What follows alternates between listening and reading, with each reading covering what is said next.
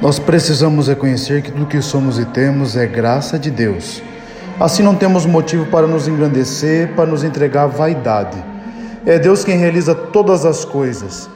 Esse reconhecimento precisa nos levar a um reconhecimento ainda maior, que é o do senhorio de Jesus em nossas vidas.